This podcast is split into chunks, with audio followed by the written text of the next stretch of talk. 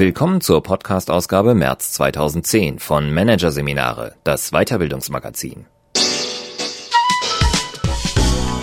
Dieser Podcast wird Ihnen präsentiert von Konkurrenzberater.de.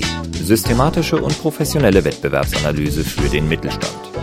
Der Konkurrenzberater hilft mit neuen Tools und systematischem Training für effektiveres Marketing und mehr Umsatz. Weitere Podcasts aus der aktuellen Ausgabe behandeln die Themen Interim Management, Nomaden im Kommen und Burnout im Urlaub, höllische Holidays. Doch zunächst Beratung im Minutentakt. Wie kurz darf Coaching sein? Von Silvia Jumpertz. Speed Coaching ist ein Reizwort, das viele Branchenvertreter auf die Palme bringt. Schuld sind Medienberichte über Turboformate, bei denen Coaching als Ex- und Top-Beratung daherkommt. Doch unter den Schnellberatungen sind durchaus auch seriöse und professionelle Angebote zu finden. Die Frage ist nur, wo verläuft die Grenze zwischen Quick and Dirty und kurz und gut? Managerseminare hat nachgeforscht. Hier ein Kurzüberblick des Artikels. Kneipencoaching. Warum Speedcoaching derzeit die Publikumspresse amüsiert und die Coachingbranche verärgert. Wie kurz ist klassisches Coaching? Zu den Schwierigkeiten einer Abgrenzung. Wann kurz gut ist. Anlässe und Anliegen für schnelle Coachings. Je kürzer das Coaching, umso größer die Herausforderung. Warum Schnellcoachings nur etwas für erfahrene Berater sind. Lösungsorientierung im engeren Sinn, was systemisch lösungsorientiertes Kurzzeitcoaching schnell macht. Und Minutencoaching, Marketing-Gag, Mogelpackung oder ernstzunehmende Leistung, wo die Grenzen schneller Coaching-Formate liegen. Im Hinterzimmer der Kneipe Kaiserstein in Berlin-Kreuzberg spielt sich ein merkwürdiges Prozedere ab. Zehn Personen sitzen sich, jeweils zu zweit, an fünf Tischen gegenüber und reden miteinander. Nach zehn Minuten ertönt ein Glöckchen. Daraufhin wechselt die Hälfte der Personen zum nächsten Tisch. Erneut erhebt sich die Kakophonie gedämpfter Stimmen, bis zehn Minuten später abermals das Glöckchen erklingt und ein Tischwechsel stattfindet. Das Prozedere setzt sich insgesamt fünfmal fort, so dass am Schluss jeder der fünf Tischwechsler einmal an jedem Tisch war. Ein Fall von Speed Dating, das ist ein trendiges Format der Partnervermittlung, bei dem Männer und Frauen auf Partnersuche kurz miteinander reden und nach limitierter Zeit reihum zum nächsten Kandidaten wechseln. Zuletzt kreuzen die Singles auf einem Zettel an, wen sie gerne näher kennenlernen würden. Bei Übereinstimmung rückt der Veranstalter die Adressen heraus. Im Kaiserstein werden zwar keine Paare verkuppelt, doch was sich in der Kneipe abspielt, ist sogenannte Speed Coaching. Die kühne Übertragung des Speed-Dating-Formates auf die Karriere- und Lebensberatung. Fünf Coaches, fünf Coachees, je zehn Minuten Gesprächszeit, fünfmal Tischwechsel und das Ganze für zehn Euro, so das Rezept. Anmelden muss man sich nicht. Es gilt das Motto, wer rechtzeitig kommt, wird gecoacht. Der Speed-Dating-Ableger ist eine Erfindung von vier Berlinern, die sich im Jahr 2009 bei einer halbjährigen Fortbildung zum Bildungs- und Berufsbegleiter kennengelernt haben. Zur Vollzeitfortbildung gehörte, wie Mitinitiator Nils Petring erzählt, ein erkläglicher Anteil Coaching. Außerdem brachten die vier Erfahrungen in Familienberatung, Beratung für Kriegsdienstverweigerer und Studienberatung mit. Abgesehen davon waren sie in Sachen Coaching allerdings noch relativ unerfahren, als sie sich unter dem Namen Coaching Kollektiv zusammenschlossen und am 1. Juli 2009 im Kaiserstein ihre erste Speed Coaching Runde schmissen – Seither findet an jedem ersten Mittwoch im Monat in der Kneipe eine Runde statt. Und seit Januar 2010 gibt es an jedem dritten Mittwoch im Monat einen weiteren Fixtermin im Café Hilde am Prenzlauer Berg. Das Coaching-Kollektiv zählt mittlerweile zehn Köpfe und kann sich über fehlende Aufmerksamkeit nicht beklagen. Ende 2009 warteten diverse Publikumsmedien mit launigen Reportagen über das Kneipencoaching auf. Kritik klang darin eher milde an. Um den Ruf ihrer Zunft besorgte Business Coaches nahmen die Melange aus Kneipe, Hinterzimmer und Kurzzeitcoaching, noch dazu durchgeführt von Coaches mit zweifelhafter Qualifikation, dagegen mit weniger mildem Wohlgefallen auf. Via Internetblog etwa gruselte sich Markus Fäth aus Nürnberg Professionalität null. Dafür wäre ja auch keine Zeit. Und das ist dann Coaching. Sorry, aber mit solchen Hanswursten will ich nicht in einen Topf geworfen werden. Dabei sind Kurzformate in der Branche eigentlich nichts Ungewöhnliches, ob diese nun Kurzzeit, Schnell oder eben Speed Coaching heißen. Es ist dabei allerdings wie stets, die Begrifflichkeiten sind nicht festgelegt. Was die Anbieter als Kurz-, Schnell- oder Speed-Coaching titulieren, entscheiden sie selbst. Und das läuft auf folgende Situation hinaus. Während einer noch bei drei je dreistündigen Sitzungen von Schnellcoaching spricht, würde ein anderer da schon von einem normal langen Coaching reden.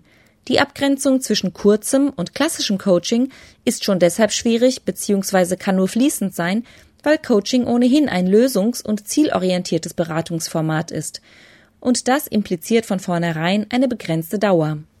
Doch neben der Lösungsorientierung gilt auch der prozesshafte Charakter als Merkmal von Coaching. Und dieser Prozesscharakter bringt es mit sich, Coaching als etwas zu betrachten, für das es eines gewissen zeitlichen Entwicklungshorizontes bedarf.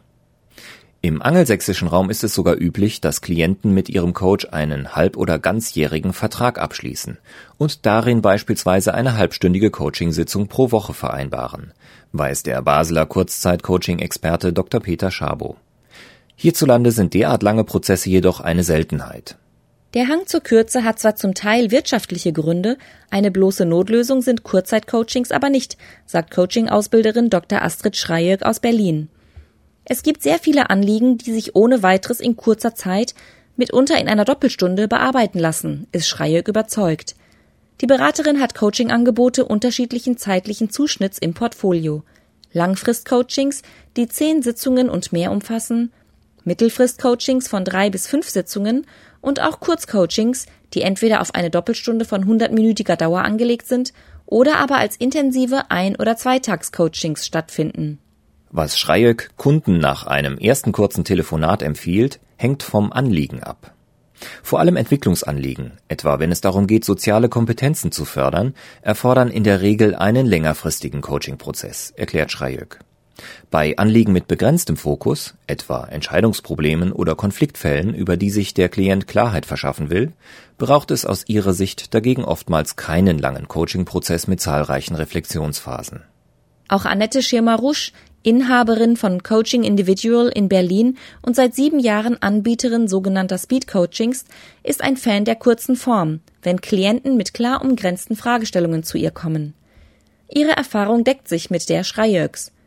Geht es zum Beispiel um Entscheidungen im Bereich der Karriereplanung, reicht manchmal schon ein Coaching von ein oder zwei Doppelstunden. Geradezu prädestiniert sind die Kurzformate auch für Kunden, die kurzfristig professionelle Hilfe brauchen, weil sie vor einem brenzligen, näher rückenden Gesprächstermin stehen, so die Beraterin. Um in solchen Fällen schnell zur Verfügung zu stehen, hat Schirmer Rouge ihren Terminplan so organisiert, dass ihr pro Arbeitstag drei freie Stunden zur Verfügung stehen, die kurzfristig verplant werden können. Bezahlen lässt sie sich, wie Kurzzeitcoachs meist, von der ersten Sitzung an. Viele Coaches arbeiten im Kurzzeitcoaching ohne aufwendige Instrumente, etwa Persönlichkeitstests. Andere setzen durchaus auch visualisierende Techniken wie Zeichnungen und Figurenaufstellungen oder körperbetonte Methoden ein. Manche Kurzformate wie das Wingwave Coaching fußen sogar dezidiert auf der Anwendung solcher Körpermethoden und sind, den Anbietern zufolge, gerade deshalb besonders schnell. Die Anbieter gehen in diesen Fällen davon aus, mit speziellen Körpertechniken Blockaden und Problemursachen rasch auf die Spur kommen zu können. Das heißt, ihre Interventionen sind, trotz der Kürze der Zeit, ursachenbezogen. Das unterscheidet sie von anderen Kurzzeitcoaches, bei denen es zur Strategie gehört, auf tiefgreifendere Ursachenanalysen zu verzichten, womit sie sich mehr oder weniger eng an die systemisch lösungsorientierte Kurztherapie anlehnen, die Anfang der 80er Jahre von den US-Psychotherapeuten Steve DeShazer und Insu Kim Berg entwickelt wurde. Der davon abgeleitete Begriff lösungsorientiertes Kurzzeitcoaching mag zunächst erstaunen, denn schließlich ist Coaching ohnehin ein lösungs- und zielorientierter Ansatz.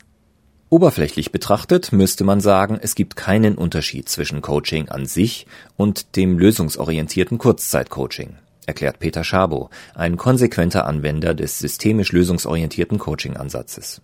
In der Praxis, sagt Schabow, gibt es aber sehr wohl verschiedene Herangehensweisen.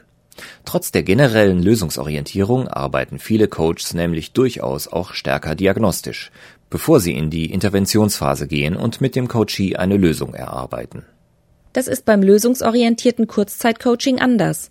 Lösungsorientierte Kurzzeitcoaches rücken komplett ab von der Vorstellung, dass die Analyse des Problems und die Behebung der Ursachen unabdingbare Voraussetzungen für eine nachhaltige Lösung sind, erklärt der Berater. Sie lassen daher alles Defizitäre außer Acht und fokussieren vielmehr auf vorhandene, funktionierende Lösungsansätze im Leben ihres Klienten. Durch ihre Interventionen lenken sie die Wahrnehmung des Klienten dorthin. Sie gehen ohne Umweg über die Diagnose in die Bestärkung vorhandener Ressourcen, so Schabo. Die Annahme dahinter? Der Klient bringt bereits alles mit, was er für die Lösung seines Problems braucht. Der Coach verschafft ihm nur den Zugang dazu. Und dann kann der Coachee allein weitergehen. Hinter dem lösungsorientierten Kurzzeitcoaching steckt, wie hinter den meisten Schnellansätzen im Coaching, die sich oft, wenn auch nur implizit, an diesen Ansatz anlehnen, die Auffassung, dass ein Coaching nicht den gesamten Entwicklungs- und Problemlöseprozess eines Coaches begleiten muss. Coaching ist nach dieser Lesart die Gestaltung eines wirksamen Anfangs, erklärt Chabo. Angesichts dieser Haltung wird auch verständlich, warum ein Coach wie Schabo, der strikt lösungsfokussiert verfährt, eben doch keine Unterscheidung macht zwischen Anlässen, die sich für kurze Coachings eignen, und Anlässen, die eine zeitlich langfristige Begleitung brauchen. Schabo coacht auch Klienten mit komplizierteren Entwicklungsanliegen in der beschriebenen Weise. Und zwar, wie er sagt, in der Regel erfolgreich. Der Verzicht auf Ursachenanalysen, der sofortige Einstieg in ein unterstützendes Gespräch über bewährte und erwünschte Lösungen verkürzen den Prozess in der Regel. Wichtig ist Schabo allerdings, Schnelligkeit kann ich ebenso wenig garantieren wie Erfolg. Dass das Gesamtprozedere zeitlich gerafft werde, sei eher ein positiver Nebeneffekt, den die strikte Lösungsorientierung mit sich bringe, als das hauptsächliche Ziel.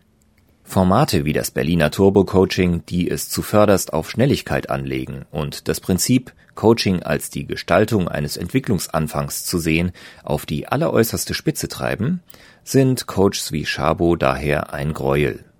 So etwas weckt völlig falsche Erwartungen, findet der Berater. Denn ob und wann sich die Dinge hinreichend gebessert haben, kann nur der Kunde beurteilen. Was zeitlich allzu arg begrenzt bzw. allein auf Zeitersparnis ausgerichtet ist, gilt, hört man sich unter Coaches um, in der Tendenz als problematisch. Zwar erklärt Coaching-Expertin Astrid Schreijöck, eine vertrauensvolle Beziehung zwischen Coach und Coachee lässt sich bei Coachings, die unter anderthalb Stunden dauern, zwar aufbauen und diese Beziehung kann, auch wenn sie nicht allzu tiefgreifend ist, vom Klienten als bedeutsam wahrgenommen werden. Davon abgesehen fallen jedoch viele Interventionen, mit denen Coaches, auch Kurzzeitcoaches, sonst arbeiten, bei Minutenformaten eben doch unter den Tisch.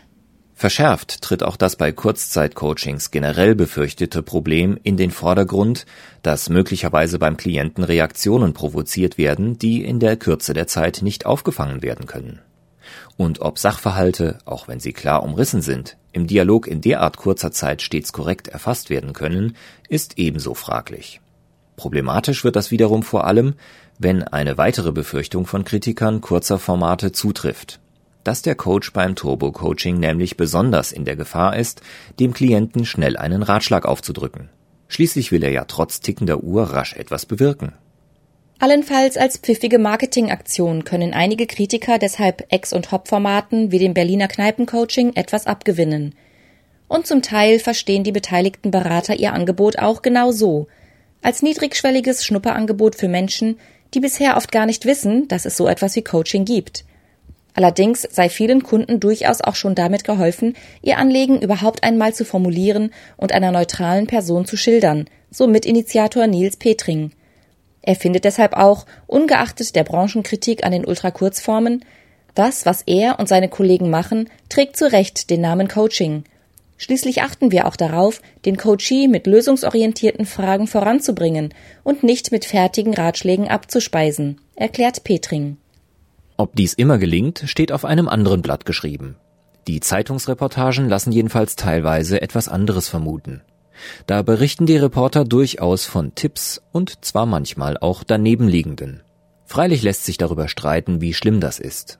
Denn lässt man die Ratschlagsqualität einmal außer Acht, so stellt sich gerade in puncto Speedcoaching wieder einmal die alte Grundsatzfrage. Wie viel Ratschlag darf im Coaching überhaupt sein, damit es noch als Coaching gelten kann?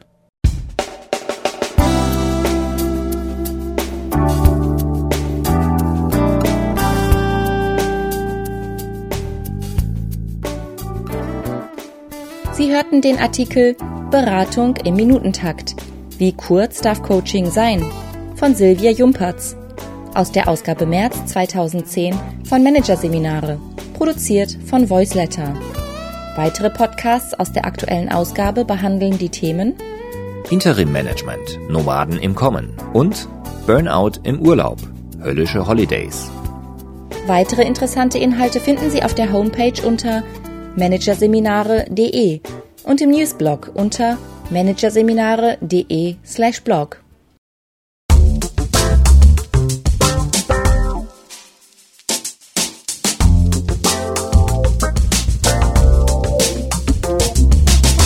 Das war der Podcast von Managerseminare, das Weiterbildungsmagazin.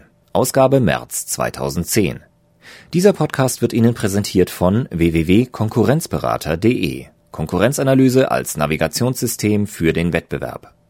Übrigens, immer mehr mittelständische Unternehmen investieren in eine professionelle und systematische Wettbewerbsbeobachtung und sind dadurch schneller am Markt, machen mehr Umsatz, kommunizieren klarer.